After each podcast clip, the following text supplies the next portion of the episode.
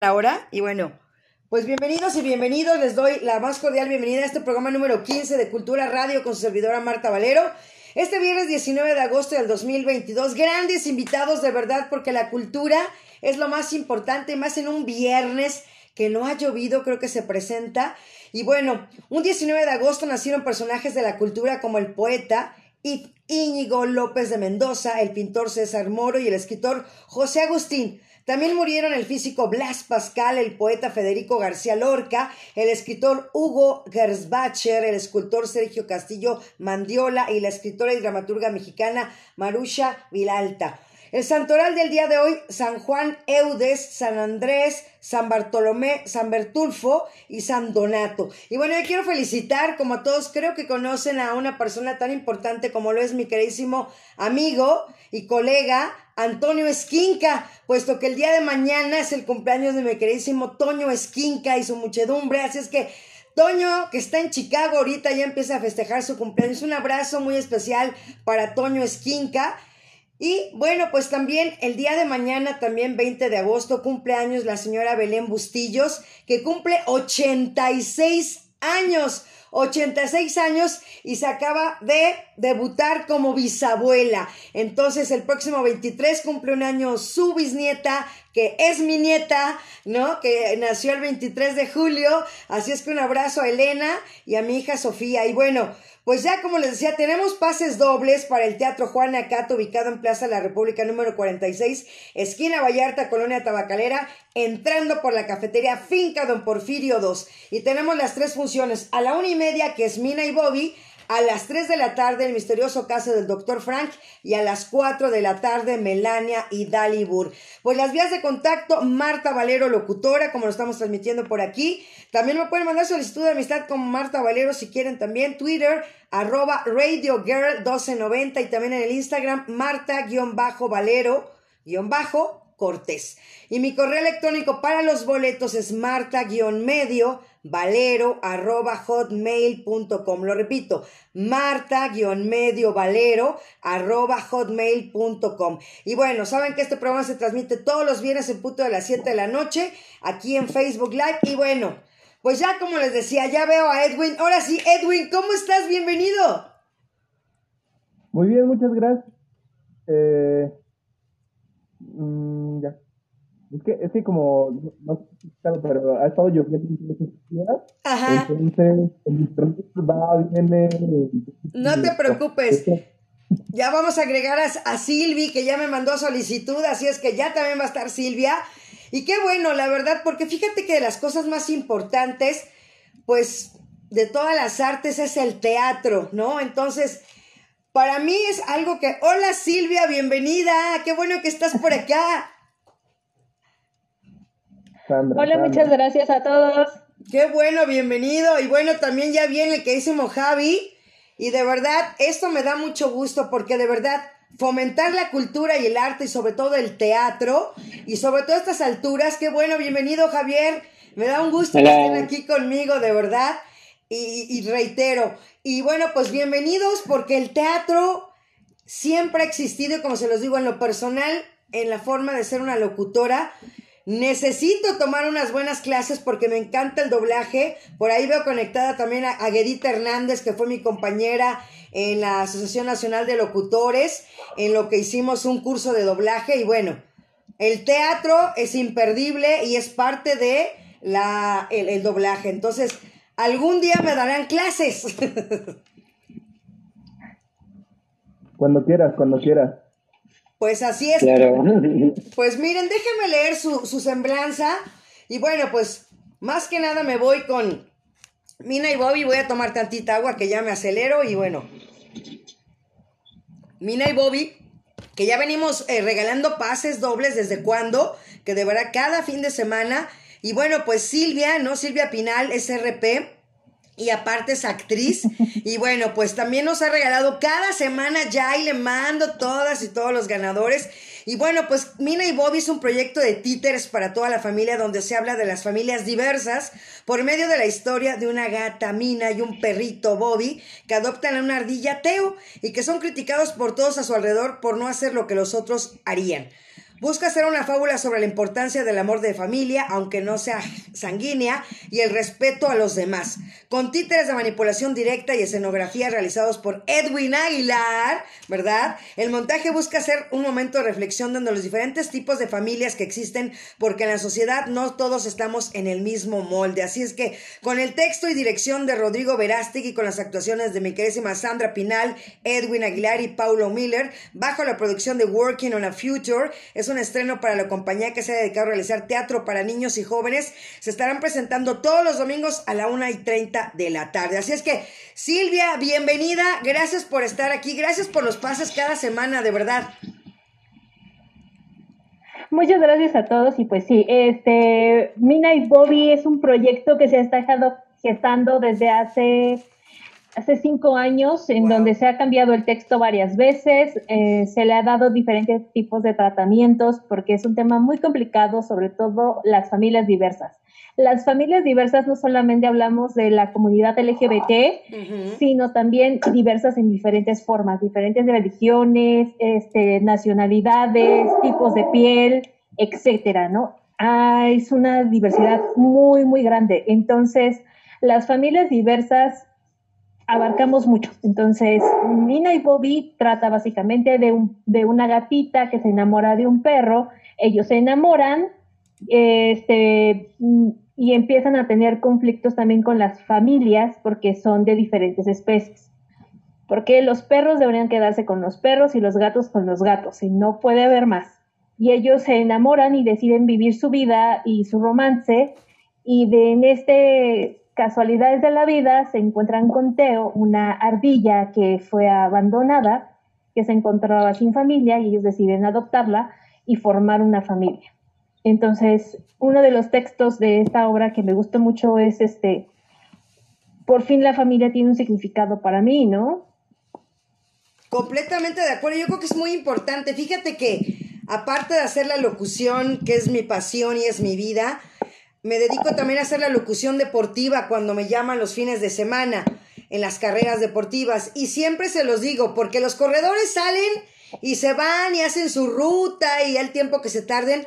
Pero me encanta ver a la familia, que es tan importante el apoyo de la familia, que se levantan a la, misma hora que los corredores, van a hacer todo, todo, ahora sí que todo el ritual pero se quedan en la meta y se esperan hasta que llegan sus corredores, sus familiares y siempre se los digo y siempre se los remarco. Gracias por estar aquí porque la familia es el apoyo principal para que ellos logren parte de sus objetivos y creo que aquí se aplica también como en cualquier lado. Sí, además de que los títeres y la cuestión de eh, escenografía está hecha por Edwin. Edwin puede pues hablarles muchísimo más sobre cómo eh, utilizó esta técnica de materiales para poder hacer estos títeres, porque son tres títeres en escena y básicamente Edwin y yo nos aventamos los demás movimientos y todo lo demás. Pues mira, vamos a hablar de Edwin para darle la bienvenida y de verdad Edwin estuvo en la compañía de Tercer Sendero Teatro en Working on a Future, como ya lo hablábamos, también en teatro musical, con otro defectuoso fin del mundo, Terror a la Mexicana, el, el alcalde Chamorro, en el teatro universitario, en Camino Rojo, Azabaiba, en Antígona, grupo de danza regional Suki Kazuki Nini, danzantes oaxaqueños radicados en la Ciudad de México, y también formó parte del coro monumental Cuicacali de la Ciudad de México. Así es que, ese eres tú, Edwin, bienvenido. Muchas gracias, gracias por la invitación. Em, sí, en este proyecto en específico de Mina y Bobby, Estoy teniendo como un regreso raro de, la voz. No sé si pasa con todos o. No, yo te escucho perfecto. No sé ustedes. Tú, tú te oyes bien. Yo te escucho bien. Sí, ok. Em, hablaba de que en ese proyecto de Mina y Bobby me tocó, em, por suerte, hacer como esta. Ese proyecto interesante de la, de la escenografía hecha con títeres de papel, completamente de papel reciclado, con cartón, con, con, pues con diferentes materiales y con un proceso muy interesante, que lo que sí es que era un poquito tardado, pero fue un reto bastante interesante, bastante bonito. Y, nada, fue, fue algo interesante porque eh, me tocó ir a una función de teatro con, con, Rodrigo, vio los títeres que yo ya había hecho porque además soy cuentacuentos, entonces eh, le gustaron bastante y, y, me encargó, digamos, hacer este trabajo con los títeres para Mina y Bobby. Y tuve, ¿cuántos, Sandra? Como un mes más o menos para poder hacerlos. Y así fue, fue muy rápido, fue un reto interesante y nada, salieron. Y ya la escenografía también se logró hacer poco a poco. Y lo bueno es que se volvió funcional, que, que está, está siendo funcional, está haciendo una vista increíble también para los niños. A los niños les encanta ver los títeres, se toman fotos con ellos, con la escenografía y les ha gustado la obra. La obra se pues, presta también para que sea reflexiva, para que sea una constante comunicación entre el público, entre nosotros como actores y entre ellos como familia, pues, ¿no? Los niños con los papás, dialogan, reflexionan al respecto y, eso es lo que nos ha interesado y nos ha gustado, que justamente nuestra obra permite eso, que el público no nada más vaya a tener una experiencia por tenerla, sino que aprenda algo o por lo menos se pregunte cosas, ¿no? Eso ha sido lo bonito de este montaje, Mina y Bobby. No, sí, excelente. Y de verdad, fíjate que la gente que ha ido me dicen, Marta, es que está muy bonita la obra, está muy padre, está muy... Hay gente que me dice, oye Marta, ¿puedo ir a la obra de las tres y puedo ir quedarme para de las cuatro? digo, pues deja y pregunto, pero yo creo que no hay problema porque Silvia nos ha atendido muy bien y este, y digo, bueno, súper bien, ¿no? Entonces, este, ahí estamos. Y de verdad también, pues presentar a Arturo Candia. Él es egresado de la carrera de literatura dramática y teatro por la UNAM especializado en las áreas de actuación y dirección del 2014 al 2019, con enfoque en el teatro para niños teatro didáctico, teatro escolar, teatro comunitario y como coordinador cultural. Tomó el curso de teatro para niños, niñas y jóvenes y el laboratorio de puesta en escena con la maestra Nadia González Dávila. Ha tomado diversos cursos a lo largo de su vida profesional, manipulación de títeres con Tere Valenzuela, el arte de contar cuentos con Claudio Ledesma, dramaturgia para niños por Amaranta Leiva, dirección para obras para jóvenes audiencia por Gerardo Martínez, así como en el curso de enseñanza con nuevos enfoques tecnológicos. Y en el 2019 trabajó por año y medio en el Archivo General de la Nación en el área de servicios educativos y atención a la ciudadanía, realizando visitas guiadas, obras de teatro, creación de marionetas, así como la manipulación de estas, desarrollando proyectos y propuestas para eventos y noches de museos, dando clases de voz para mejorar las visitas guiadas, desarrollo de guiones para cuentacuentos y obras de teatro, dio clases de actuación y títeres en el Colegio de Ciencias y Humanidades. Del 2020 al 2021 colaboró con escuelas con enfoque Montessori, realizando eventos culturales, teatrales y de pequeñas clases a niños en la primera etapa escolar y desde el 2015 cada año con el colectivo Uniformes ha realizado puestas en escena para asociaciones civiles, hospitales, comunidades, casas, hogares, ha sido reconocido por la SOGEM y la UNESCO por su destacada participación en el Festival de Dramaturgos Comunitarios que se realiza año con año. Así es que bienvenido Arturo, felicidades. Gracias, gracias por invitarme. No, pues gracias por estar aquí, bienvenido. Eh, muchas gracias. Eh, yo en esta ocasión les voy a hablar de dos obras de teatro que se van a presentar este mañana, mañana sábado, que es mi amigo Peter y Algo por qué vivir, que son dos obras completamente distintas. Eh, una es para toda la familia y el segundo ya es de adolescentes adultos. Eh, mi amigo Peter es una versión de Peter Pan, eh, que aunque muchas veces ya escuchamos a Peter Pan en todos lados, ¿no? Disney, musicales y demás.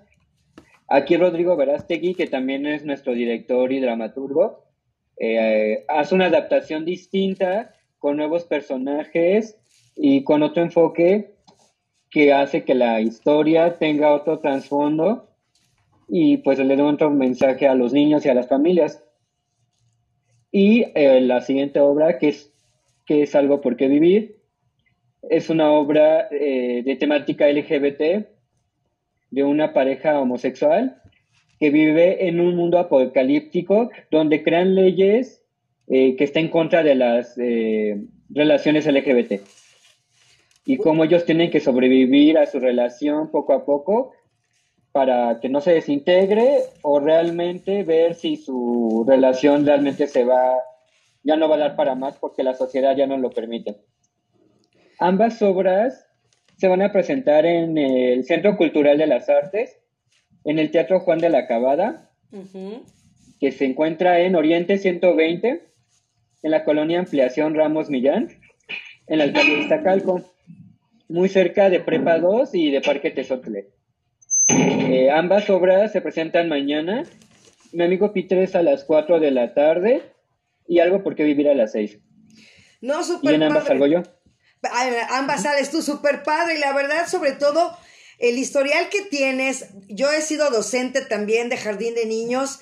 Es tan importante, de verdad, e, esa, esa sinergia que se debe tener con los niños para poder atraerlos. Entonces, creo que es importante, de verdad, Arturo, todo lo que has estudiado y poder aprender y conocer eh, lo que les gusta a los niños y, saber llegarles en la forma, porque te digo, todos los comentarios, de verdad, Sandra, que creo que te, no sé qué, te, qué nombre te dije hace rato, Silvia, creo que te dije Silvia, creo, ya eres Silvia, Sandra, sí, no creo que te dije Silvia, creo ya ando aquí bloqueando, bueno, Sandra, ¿no? O sea, toda esa parte, todos los comentarios que he recibido de las personas es que les encanta. Hay gente que me dice, Marta, ¿puedo ir la próxima semana? Sí, puedes volver a ir, no hay problema. O sea, yo de verdad se los recomiendo. Y hay gente que me dice, oye, Marta, ¿puedo ir a ver la otra o la otra? Y le digo, sí, porque han sido comentarios muy positivos, se los digo a los tres, de verdad.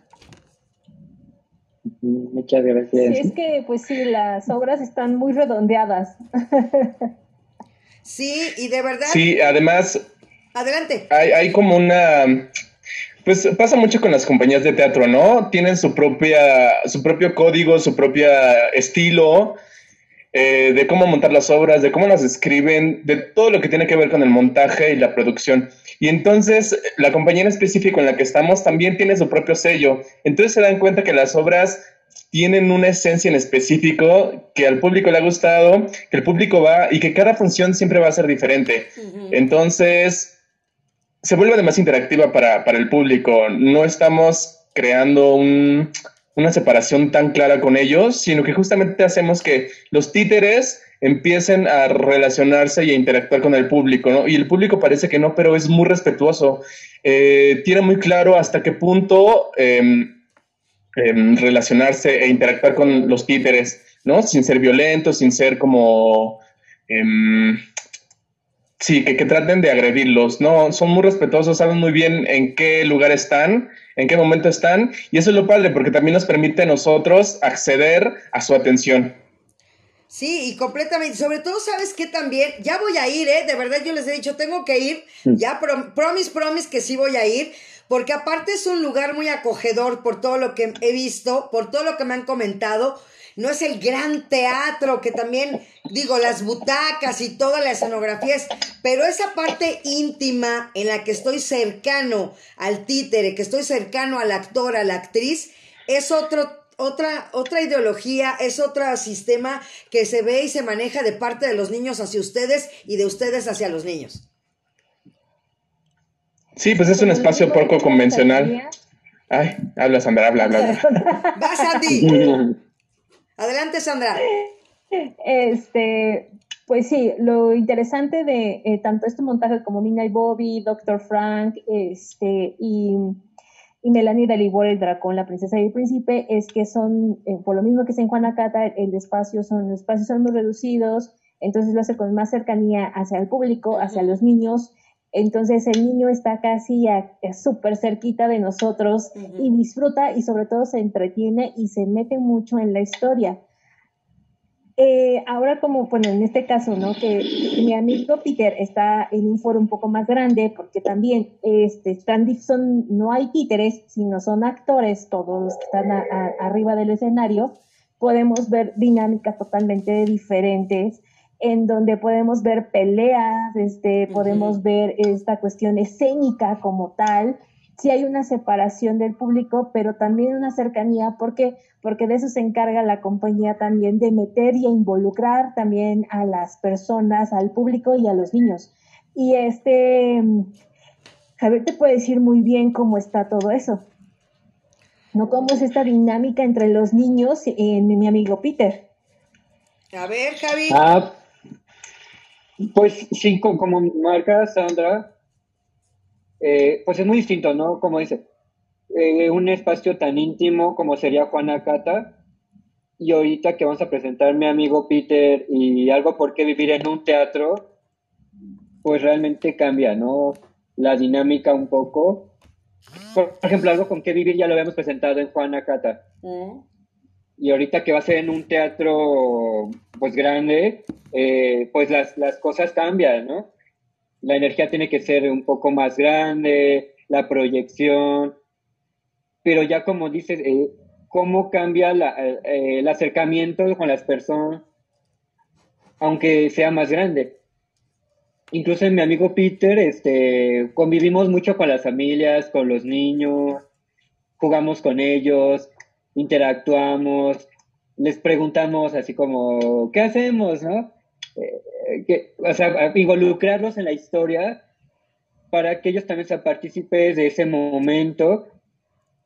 Y, lo notamos, ¿no? Que los niños están todos felices, que están gritando. Eh, una anécdota, una de que mi mamá fue y estaba al lado de una niña y le decía, mira mamá, es que estoy bien feliz, mira, están ahí peleando. Y ahora, y así como de quiero ir con él. Y, mi mamá decía, ah, no, es que está fascinada la niña, ¿no? Entonces, realmente es lo que nos gusta. Yo, yo acabo de integrarme a la compañía con estos dos proyectos y es algo que pues sí me he identificado, ¿no? Que esta cercanía que tienen ellos con el público y quizás también pensar en que no se basan en un teatro de miles y miles de, pesos en presupuesto. Exacto. Sino que es un teatro que, como sabemos, el teatro lo maravilloso es que esta se pasa con una silla, ¿no? Exacto. Pero lo importante es la energía que dan los actores, la propuesta, el discurso. Y es lo que me ha gustado mucho estar aquí. Qué bueno. Que, escuchamos eso, ¿no? Exacto, Javi. Mira, pues está, está Miriam Muñoz, que le mando un saludo, que ella es corredora precisamente también. La conocí en esta parte de las carreras y le mando un abrazo a Miriam. A Guedita Hernández también, te les le digo que es una compañera de allá de la Asociación Nacional de Locutores. Está Eduardo Control, licenciado Eduardo Control también de la alcaldía. Miguel Hidalgo también todo en la parte económica de ahí. Y bueno, también María Eugenia Guerra Magallón dice, hola amiga, buen programa como siempre, saludos. Fíjese que ella, María Eugenia, fue con toda su familia a verlos y de verdad me lo agradeció tanto porque me dijo, Marta, gracias porque se unió mi familia y fuimos todos a ver al, dragón, ¿no? Entonces, este, ¿cómo se llama? Sí es, ¿no? Hoy ando muy dispersa. Melania de Libor. Ajá, exacto, Melania de Libor. Y, dice que sacó las fotos y me las mandó y estaba muy contenta y me dice, y me acaba de decirte digo, hace unos días, Marta, ¿podré ir otra vez? Le digo, por supuesto, o sea, la cosa es que la gente aproveche y disfrute y sobre todo son cortesías, gracias de verdad a Sandra por siempre tenerme en cuenta y yo, yo mandarles de verdad a los niños porque son el futuro de México, son el futuro de, de verdad de un país, de una nación por ejemplo, ahorita la noticia, ¿no? Ya está, que, que, que, que, caram, que ya está en el reclusorio norte. O sea, esas cosas no me importan, de verdad. Bueno, sí me importan, pero no son tan importantes como mejorarles el futuro a los niños, ¿no? Entonces, si tratamos bien a los niños, les damos las cosas positivas y no nomás basarnos en Día de Reyes, en Navidad, en Halloween, no el 14 de febrero, el Día del Niño, no, no, no, no, es todos los días y acercarles la cultura y llevarles la cultura para que de verdad no estén con cosas como lo hablábamos la semana pasada, ¿no? Eh, alejarlos de, de, de, las adicciones, a dejar, alejarlos de todas esas cosas que en un futuro nos pueden traer largos problemas como papás, como de verdad, como hijos, como familia. Entonces, creo que es, volviendo al mismo tema como empezamos, la familia es lo más importante y qué mejor que llevarlos a ver una buena obra de teatro, como todas las que tienen ustedes, de verdad, definitivamente es todo. También estamos viendo también con Ciclo, Ciclo Brujas Producción Foro Shakespeare, ¿o no es así? Sí, estamos también, bueno, en mi caso como RP también estoy en la parte de ciclo de brujas, donde están diferentes dramaturgas, directoras y en general una dinámica que el Foro Shakespeare saca cada, de hecho la convocatoria este, para las nuevas dramaturgas dentro del ciclo brujas ya abrió. Entonces, para aquellas dramaturgas que quieran aventarse a, hacer una producción o coproducción del Foro Shakespeare con coproducción del Foro Shakespeare, es un momento. Son tres obras bastante dinámicas muy bellas, en donde, por ejemplo, en Sangre y Madre podemos ver la relación que tiene, que podemos llegar a tener con nuestras madres. Tan importante. Como tal es una mujer este, vampiro y sus hijas. Wow. Entonces la mamá no casa, sino manda a las hijas. Y mm. desde ahí se va con una cuestión de la relación madre-hija y de cómo una madre puede ser, puede someter. Sí. ¿No? En el otro caso es un, un barquito en la pared en donde vamos a ver, por ejemplo, este, vamos a hablar de, de, de mujeres afromexicanas. Wow. Y la libertad. Entonces, es una historia que en serio tenían que ir a ver. En donde sí van a, se va a ver una cuestión mágica y la importancia de las mujeres afromexicanas. ¿Y la tercera? Y también está A la orilla del mar, que es igual una historia para, para pequeños, para las familias, en donde vemos la historia de, de una niña con su abuela. Mm. Y de cómo esta relación por la pandemia va cambiando. Y hay un momento en que, en que una ballena llega y se va llega, llega, llega por la abuela y se va a vivir unas aventuras maravillosas y vamos a ver a esta, a esta abuela y a esta niña cruzar el mar y, y todo lo que puede pasar con nuestra imaginación. Entonces, a la orilla del mar es una historia muy bella en donde resalta mucho la relación entre una abuela con su, con su nieta. Wow. Y lo importante de crear historias. Completamente de acuerdo y de verdad sobre todo yo quiero que, de verdad, ya estamos, ya hablamos de todo lo que están haciendo actualmente, pero a mí me gusta, Marta Valero, que cada uno me platique su historia de vida. Por eso es para mí hacerles un pequeño homenaje y por eso les pido siempre su semblanza y reconocerles y, y, ver lo que han hecho, lo que han estudiado, lo que han logrado. Y quiero que cada uno me diga cómo nació esa esa historia, ese amor al teatro. Así es que si quieres, mi Sandy, empezamos contigo primero las damas. bueno, empezó desde que yo era niña. Entonces, desde niña yo quise ser actriz, pero la vida me llevó por otros lados. Yo soy egresada de la Facultad de Filosofía y Letras, de la licenciatura en Filosofía. ¡Wow! Pero la vida me llevó al teatro y el teatro desde hace aproximadamente ocho años no me ha dejado. Wow. mi primer obra de manera profesional fue en Universal Museo de las Ciencias este, y mi estreno fue en el, en el Cervantino, por eso tengo aquí atrás mi póster del Cervantino. Ajá. Mi primer función fue en el Cervantino, o sea, me estrené en el Cervantino y de ahí en adelante empecé, fue un ir y venir en el teatro y el teatro me ha llevado a lugares y a conocer personas magníficas. Wow, o sea, o sea que... Sí, esa es como mi historia a grandes rasgos. Exacto, o sea que octubre para ti significa muchísimo. Así es. Así es. Bueno, ¿quién sigue? Javi, ¿vas? Ah, yo... Bueno, cuando yo era niño no me gustaba el teatro. No porque yo era muy retraído, muy penoso. Pero me acuerdo que en la secundaria teníamos una actividad artística obligatoria y me tocó teatro. pero yo era muy ñoño. Entonces decía, no, pues que tengo que sacar de él. Entonces le echaba ganas, pero no quería hablarle a nadie. Pero poco a poco el teatro me hizo ser más social. Ajá, pues ya después me gustó y era más sociable, más amigable, eh, se me quitaron los miedos. Le agradezco mucho al teatro porque me cambió totalmente. Yo quería ser eh, geógrafo, pero después entré a la prepa y la maestra de teatro me dijo que me veía futuro como actor y, y era algo que yo quería y ya me metí a la UNAM.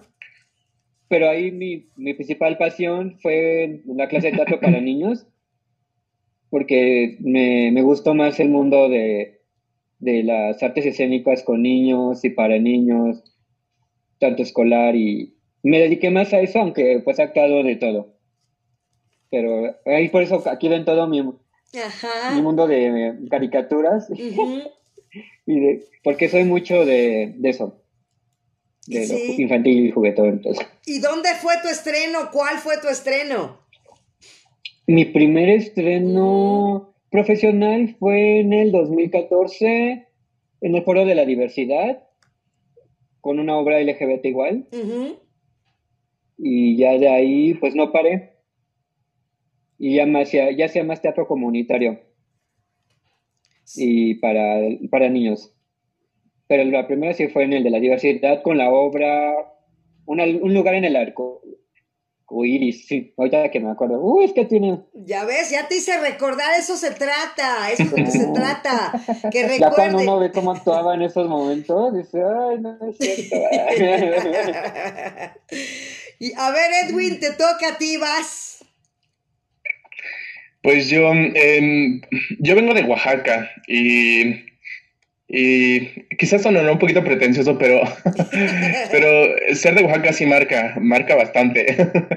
Digamos como que va conmigo por todos lados y soy de la Mixteca. Y entonces Oaxaca es una tierra de músicos muy impresionante, de bandas filarmónicas tradicionales, donde hay muchos proyectos, o bueno, a mí me tocó estar en varios proyectos donde incentivaban la música para los niños, ¿no? Desde muy temprana edad. Entonces había un proyecto donde vamos a formar una banda de música infantil. Entonces yo dije, yo quiero, yo quiero, yo quiero.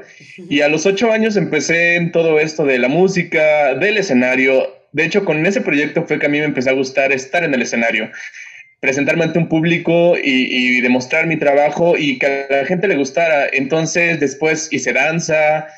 Y el teatro llegó un poquitito de forma gratuita, porque ya estaba metido en todo esto. Yo estaba estudiando en, la prepa en la UNAM y ves que tienes como tu pase directo a la UNAM y yo dije, yo no lo quiero desaprovechar. dije, pues quiero, quiero estudiar eh, artes escénicas, pero no quiero desaprovechar mi pase reglamentario. Y dije, ¿a dónde voy? Y encontré la carrera de literatura dramática y teatro. Y dije, pues acá. Y me fui y me encantó porque de donde yo vengo no había teatro. No en, a mí no me tocó conocer ningún tipo de expresión artística en cuanto a teatro. No hay... Em, algo al respecto para que nosotros podamos consumir. Entonces fue muy interesante como yo tuve que descubrirlo ya em, en la universidad. Eh, me encantó y entonces ahora uno de mis proyectos es poder llevar este tipo de espectáculos y, y, de creaciones escénicas a esos lugares donde casi no hay, ¿no? Es un proyecto que lo tengo a largo plazo y que confío en que lo vamos a lograr. y, y, entonces como justo no empecé directamente en el teatro, pues como venían ahí en mi semblanza, pues no solamente hago teatro, también canto, también bailo, estoy aprendiendo más música, entonces hago varias cosas que me nutren y que me ayudan también a seguir creciendo como artista y como, pues como, pues sí, como alguien que, le gusta estar en los escenarios. Y mi primera obra fue una adaptación de Oliver Twist, igual con títeres. Desde que salí de la carrera me tocó trabajar muchísimo con títeres títeres que son hechos a partir de, mm, la investigación personal, a, partir del descubrimiento de las posibilidades que te puede dar cierto material. Estos títeres estaban hechos de material reciclado. Entonces, ya que estaban hechos, era todavía un reto encontrar la forma de manipular que fuera accesible, que fuera funcional y, que también conmoviera al público que lo viera. Entonces, eh, fue mi primer proyecto eh, ya de manera profesional y de ahí seguí. Y entonces igual a mí me ha estado llamando muchísimo eh, las obras para el público infantil y se ha vuelto muy disfrutable porque de verdad el público los niños es alguien a quien debemos de tomarle muchísima atención. Yo sí creo esto de que la, infancia es destino, entonces mientras más nutramos a los niños de conocimientos, de experiencias, nutramos su sensibilidad y su imaginación, eh, más posibilidades tenemos de que en un futuro sean empáticos, sean sensibles y por lo tanto, eh, pues sí, no haya, haya una horizontalidad con el otro, con otro ser vivo y con las generaciones que van llegando, ¿no? En lugar de estar como en una pose de superioridad, ¿no? Eh, sino que se vuelva un diálogo, un diálogo constante entre personas, generaciones, culturas. Entonces, para mí es uno de los objetivos que tenemos eh, como sociedad y como actores y como creadores escénicos para con la, pues sí, para con la sociedad y en específico el público infantil, que es algo que nos lo tomamos en serio y que es muy divertido además, que es una gozada, ah, increíble. No, definitivamente. Y mira, aquí ya está conectada mi hija Sofía Caus, que les digo que acaba de ser mamá el pasado 23 de, de julio con mi nieta Elena, que mañana es cumpleaños de su abuela, ahora sí que de la abuela de mi hija, ¿no? La bisabuela. Y bueno, agradecerle, ella, ella vive en Playa del Carmen, entonces pues nos están viendo desde Playa del Carmen. Y bueno, también aquí nos pone Mariugena Guerra otra vez, mi queridísima Maru, dice, los, los felicito, muy talentosos y la chica tiene una hermosa voz. Ya oíste, mi Sandy, que mm. tienes una hermosa voz. Muchas gracias. ¿Eh? Entonces, eres, eres del buen calibre. Vayan a verla y a escucharla como dice todos sus monólogos. Canta, cantamos.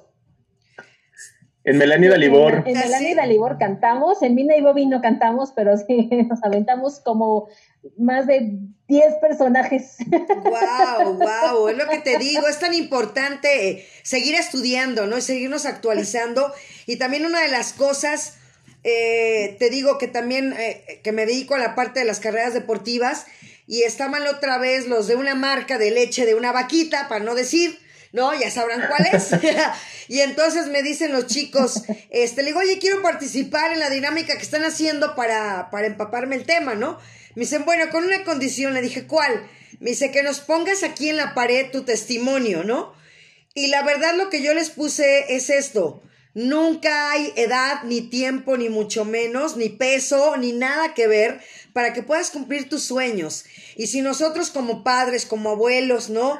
Eh, podemos seguir impulsando a esos pequeños como por ejemplo que acaba de nacer Elena, ¿no? Hace casi un mes, ¿no? Que es el futuro, que yo es lo que para mí ahorita mi objetivo y mi mente es decir, ya fui mamá como sea, ¿no? Ya bien, mal o regular, pero digo, estoy en un proceso de ser mejor ser humano día a día y ese es uno de mis objetivos, ¿no? Hoy tengo que ser mejor que ayer. Y así cada día, cada día eh, tratar de, de, seguir haciendo ejercicio, de seguir haciendo lo que me gusta, de documentarme, ¿no? De tomar una terapia, porque sí tomo una terapia para estar bien de por acá, ¿no? Y, y, y, y, si todos tomáramos una terapia, porque a veces lo decimos, chin, ¿cómo voy a tomar una terapia? Estás mal, no, al contrario, gracias a Dios que tomo una terapia, ya no estoy mal, ¿no?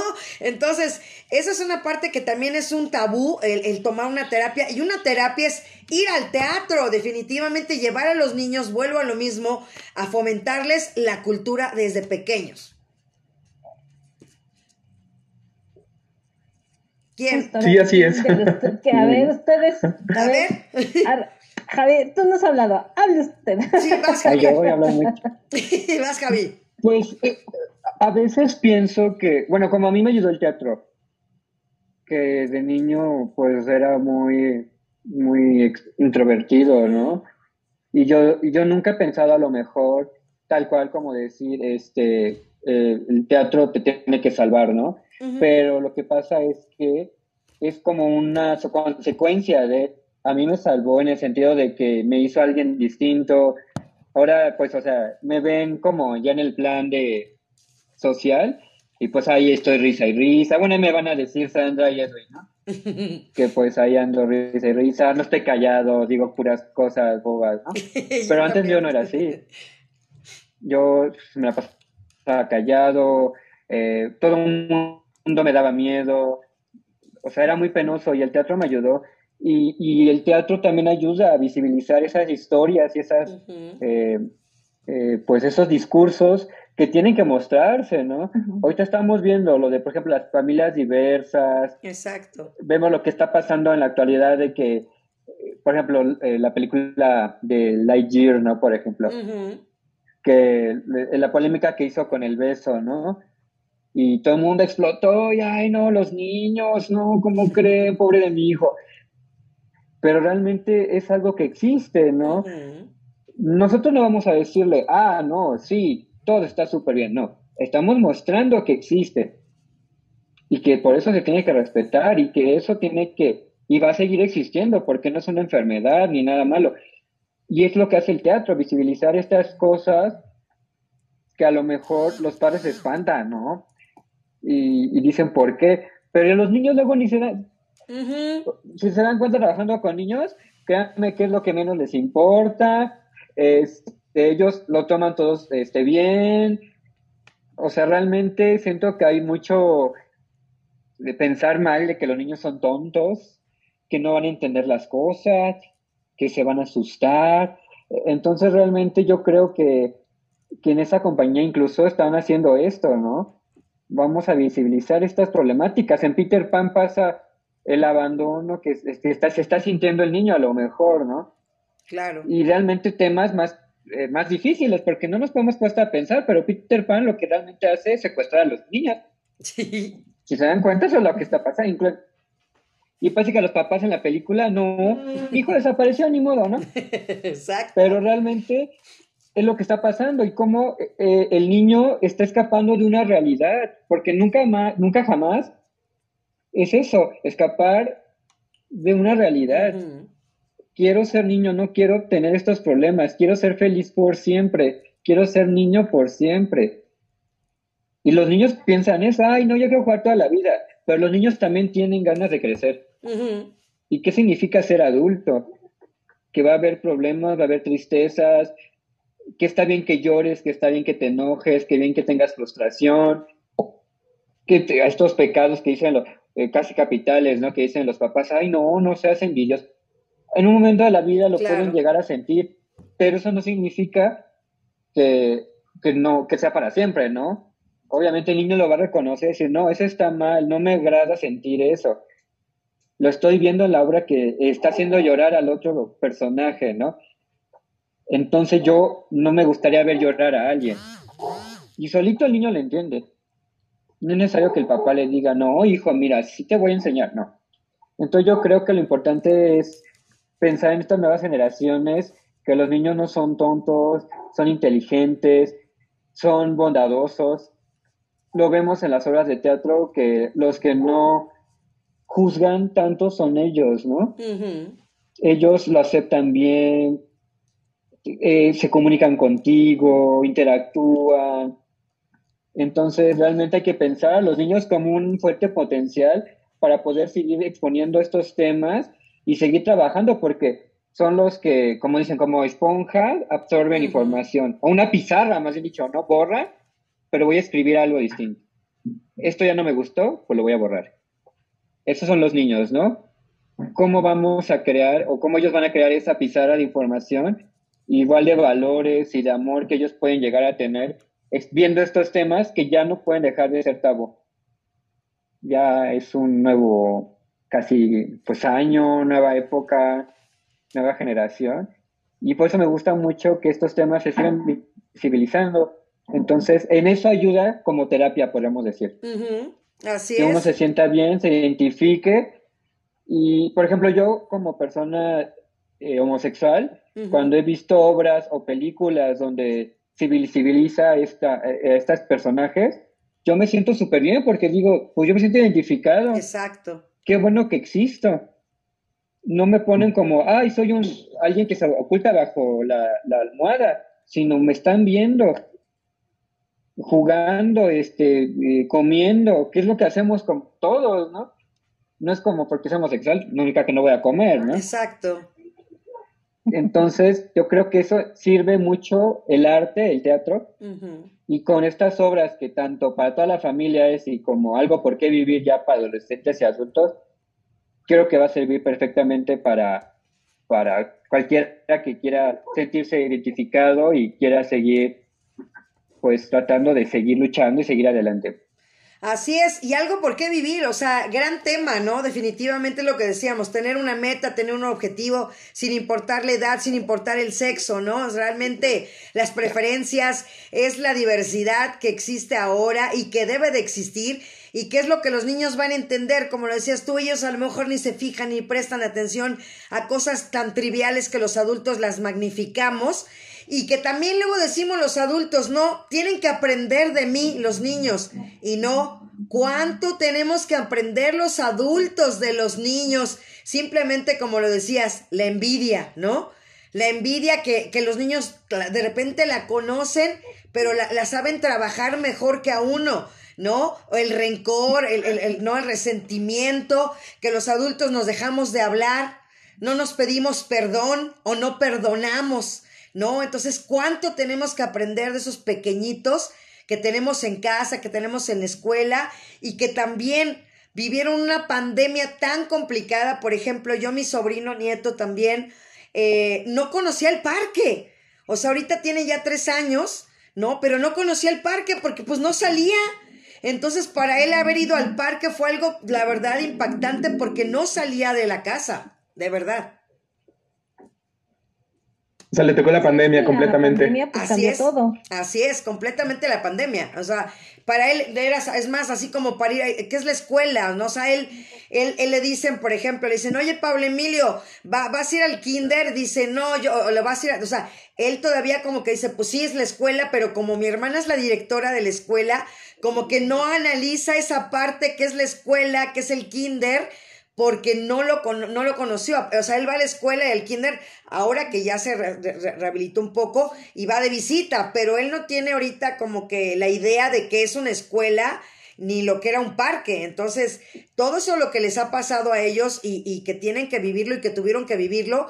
Y los más grandecitos, ¿no? Ya también los niños que pues ya iban en la primaria, cuarto, quinto año, el, dejar de ver a sus compañeros, yo creo que hasta los extrañaban y decía, chin, ahora sí quiero ir a la escuela, ¿no? Ahora sí extraño a la maestra, definitivamente, ¿no?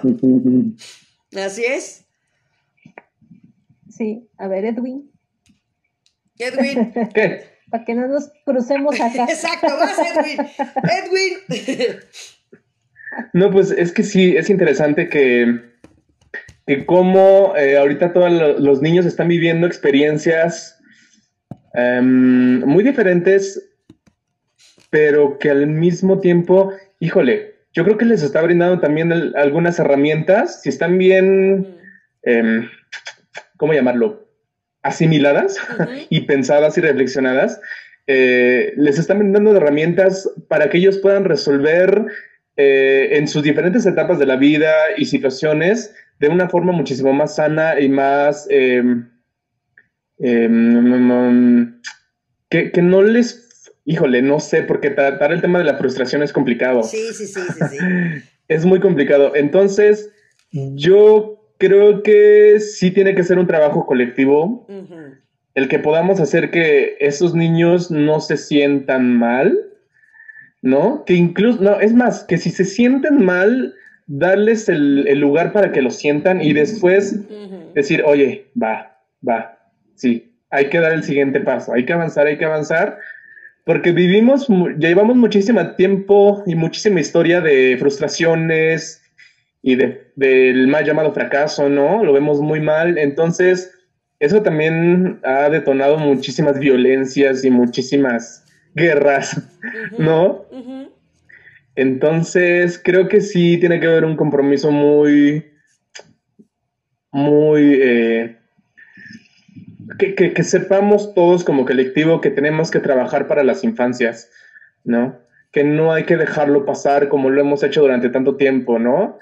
Hay que darles ese poder de que ellos también son seres pensantes, aunque tengan 3, 4 años. Así es. Y que también pueden aportar a un núcleo familiar, a una sociedad, ¿no? Y verlos a ellos como este ser que está creciendo y que está aprendiendo, em, para que también no, no, no, no, se, no se pierdan, no sé cómo llamarlo, pero es que es interesante todas las reflexiones que, que da este tema, porque finalmente es algo que todavía no estamos viviendo, ¿no? Estamos reflexionando a partir de lo que vamos viendo y que va evolucionando y va a seguir en el futuro. Entonces, sí es como para tomarlo en cuenta, para poner un punto ahí de, de, vista y que sepamos que, oigan, es como el, este, la contaminación. si no le ponemos atención día a día, pues nos va a agarrar el momento en que ya no tengamos absolutamente nada. ¿Y qué vamos a hacer, no?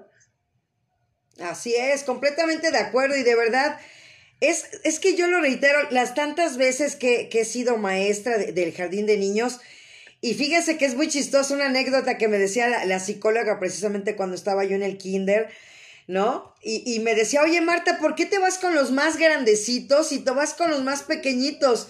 ¿Cómo te vas a los extremos? Y le decía yo, bueno, es que a los más pequeñitos les puedo decir que hagan y ya los digo que lo que tienen que jugar y todo. Me dice, los más grandes, digo, pues ya me obedecen, digo, ya, ya escriben, ya me hacen caso. Me dice, ay, qué bárbaro. Le digo, pues sí, porque ya los intermedios son en que, entre que todavía no leen, en que todavía no escriben, en que todavía no hablan, ¿no? Entonces, digo, pues sí, y, y de verdad, o sea, cualquier niño es, es la inocencia pura que, que, que lo ideal sería que no se corrompiera, ¿no? Seguir también con ese mensaje una obra de teatro que yo les sugeriría y que deben de tener, a lo mejor ya tengo, ¿no? El cuidado de, de, de la violencia hacia los niños, ¿no? Llámese sexual, física, ¿no? Eh, creo que es, es, un tema muy importante eh, difundirlo, porque estamos a lo mejor con los niños diciéndoles, no, no dejes que toquen tu cuerpo, no dejes que te hagan, ¿no? Y, y, puede pasar y, y es, un, es un tema muy fuerte, que lo vemos en las fiscalías, ¿no? Día tras día, con denuncias, o a veces ni siquiera se denuncia, se queda en el tintero, se queda en el aire, y cuántas infancias no frustradas se quedan por ahí. Sandy. Sí, sí es que hay mm, bueno, el teatro funciona para muchas cosas y una de las principales para las jóvenes audiencias es también la parte de entablar un diálogo con los padres. Entonces pueden encontrar diferentes obras, no solamente de la compañía en donde estamos nosotros, sino en otras compañías que sí tocan esos temas. En eh, Plumbago Teatro, por ejemplo, tenemos este No Tocar, este, tenemos otras, hay otras obras también que se encargan o hablan sobre estos temas para que, para que se abra una herida, una herida social, como en el caso de, los niños que son abusados, es abrir la herida para hablar sobre ese tema y para que los niños alcen la voz y sepan que lo que les ha pasado o les puede pasar no es algo normalizado y que pueden contar con sus papás. También aquí se necesita mucho diálogo con los padres en el sentido de sí, tenemos esto de es que no dejes que nadie te toque, este, este, si te tocan, tú dime, pero también si te, si te amenazan, este, también dímelo, no va a pasar nada, porque porque hay personas cercanas al círculo, sobre todo por estadísticas se ha visto que las personas que llegan a abusar de los pequeños son familiares. personas súper cercanas. Así es. Entonces, mm, siempre como padres deben o debemos tener la idea de que nuestros hijos dicen la verdad porque a veces es, eh, eh, no les creen o los tachan de, que no, tú, eres un mentiroso, no es cierto, bla, bla, bla, y, y, no les hacen caso, ¿no? Y estos, y estos abusos empiezan a crecer y se hacen mucho más fuertes, en donde esa herida que se tenía que abrir para hablar se vuelve una herida muchísimo más grande que esta pus tiene, y y cambia y marca la vida de un niño a ser un adulto que tiene una herida que no va a saber más o menos cómo manejarla, no solamente la parte emocional, sino también la parte física y su relación con los otros. Así Entonces, sí, el teatro funciona también con este sentido de poder hablar sobre estos temas de las infancias, que son temas muy delicados que, nos, que pueden encontrar en diferentes compañías de teatro, en el caso de, la compañía donde estamos nosotros es hablar sobre que los sueños son posibles. En donde hablamos a los papás para decirles, no, no te aferres o no tengas esta idea de que tu hijo tiene que ser la versión tuya, mejorada. O que si toda la familia fueron abogados, él también tiene que hacerlo. O hablamos en el caso de Peter, ¿no? El abandono de y la figura paterna no está, es la madre quien lo cría. Hablamos de mujeres separadas, ¿no? Y de madres que crían y como también en el caso de Peter esta parte de que es el hijo este pues la mamá sí lo ve pero no lo ve mucho porque es una mujer que trabaja no ¿Sí? Y en este mundo de, Peter Pan eh, la capitana en este caso que es la capitana eh, en el caso de la historia original que es el capitán que lo hacía el mismo actor el padre y el, y el, este, y el capitán. En este caso, mi, amigo Peter, pues es la capitana, ¿no? Es la madre que está sola y una capitana que te dice el por qué ella quiere tener a los niños, ¿no? Y consigo. Porque ahí hay una historia muy interesante también de la capitana que tienen que poner mucha atención en mi amigo Peter sobre la parte de la maternidad. En el caso de, de, Dragón es este, seguir nuestros sueños y el de porque mi mamá me crió como yo tenía que ser. Porque también hablamos de que las mujeres son criadas de una manera muy específica en la cuestión de que una niña no tiene que portarse así una niña debe de vestir de rosa, tiene que estar bien, este, con su peinado bien, este, arregladita, eh, las piernas cruzadas, cierra las piernas, no puedes andar con las piernas abiertas, este, tienes que cuidarte de que no se te vea nada, eh, tienes que caminar de una cierta manera, tener un aspecto físico de una cierta manera, que lo vemos con el lado, en este caso del, dragón, con la princesa fue criada para ser una princesa y una princesa tiene que ser educada, tiene que ser fina, tiene que tener movimientos corto, corto, largo, largo como nuestra belleza México. tiene que ser así y así y así. Pero ella quiere ser diferente. Así es. Es una mujer que quiere ser, una, es una mujer liberada, que quiere luchar por sus sueños y viajar y hacer muchas cosas y un dragón, por ejemplo, que es un dragón que sus papás le dijeron, un dragón tiene que ser así feroz y tiene que aterrorizar a todo el mundo, pero él no quiere hacer eso, quiere ser una buena persona, quiere ser alguien diferente, a lo que siempre se les dijo. Un príncipe, que se le, un hombre que, se lo, que, se que le obligan a casarse con alguien. Un príncipe tiene que ser así, tiene que ser valiente, tiene que ser tal, tal, tal. También hablamos de la, de la visión que se tiene del hombre. Así es el hombre tiene que ser de esta manera, de esta manera, de esta manera, y cómo se crían este tipo de hombres para, para hacerlos totalmente herméticos y no mostrar sus emociones ni sus sentimientos. Así es. ¿No? Y acá tenemos un príncipe totalmente diferente que él sí quiere expresarse también, ¿no? Y quiere vivir el amor de una manera diferente a la que él siempre se le dijo que tenía que ser, porque los cuentos de hadas siempre nos dicen que el príncipe rescata a la princesa y vivieron felices para siempre. Sí. Y acá vemos una versión totalmente diferente. Y eso es lo padre, eso es lo padre, Sandy, porque a final de cuentas es romper esos paradigmas, ¿no? Y, y sobre todo, siempre lo que yo digo también es la unidad, la verdad, la unidad en cualquier área donde tú te encuentres. El ser empático es lo que también siempre yo pregono, la empatía hacia el otro en el área que te encuentres, con quien te encuentres, donde estés trabajando, a lo que te dediques, ¿no? Eh, la empatía creo que es eh, eh, la madre de muchísimas cosas.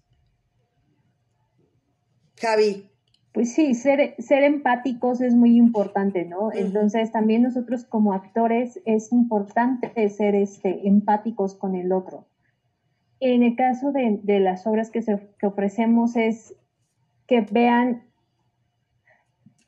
que todos somos iguales, nuestras emociones son válidas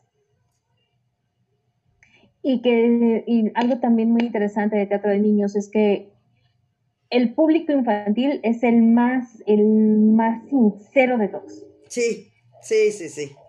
Sí, sí, sí. Totalmente. Ellos te van a decir, me gusta, no me gusta, y si no me gusta, te lo dicen ahí en la cara. Sí, sí, sí, sí, sí, sí. Sí, te van a decir que sí, que y no. ellos te echan porras y todo. Sí, así es. Oye, oye, también, Javi, en, en la parte para ya concluir, ¿qué es lo que te deja este programa el día de hoy y qué mensaje le quieres dejar a los que nos vayan a ver o los que nos estén viendo? Ay, ¿qué mensaje me deja?